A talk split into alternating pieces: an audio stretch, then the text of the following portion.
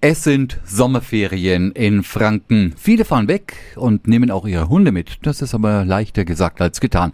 Meine Kollegin Susanne Nokon ist junge Hundemama von der Hündin Coco und hat jetzt wieder Tipps und Tricks. Radio F. Kokos Hundeabenteuer. Susi, auch für euch geht's ja bald wieder weg, gell? Genau, wir fahren ans Meer. Circa sieben Autostunden liegen vor uns. Ja, mit Pausen natürlich viel mehr. Aber wie überstehen unsere Hunde die langen Autofahrten am besten?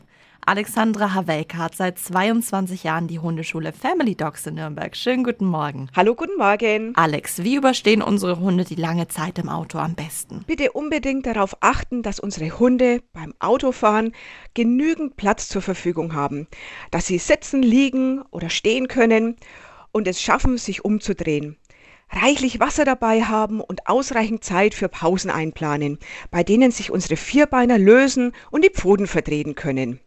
Reiseübelkeit kommt im Übrigen auch bei Hunden vor. Dein Top-Tipp für die lange Autofahrt mit Hunden? Wenn möglich, längere Autofahrten in die Abendstunden oder auf die Nacht legen.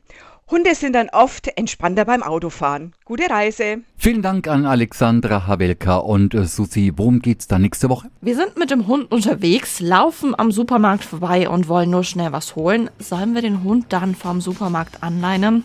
Nächsten Mittwoch um 7.10 Uhr. Radio F. Kokos Hundeabenteuer. Tipps und Tricks und jede Menge Wow. Bei Radio F. Und noch mehr von Kokos Hundeabenteuern. Jetzt auf radiof.de.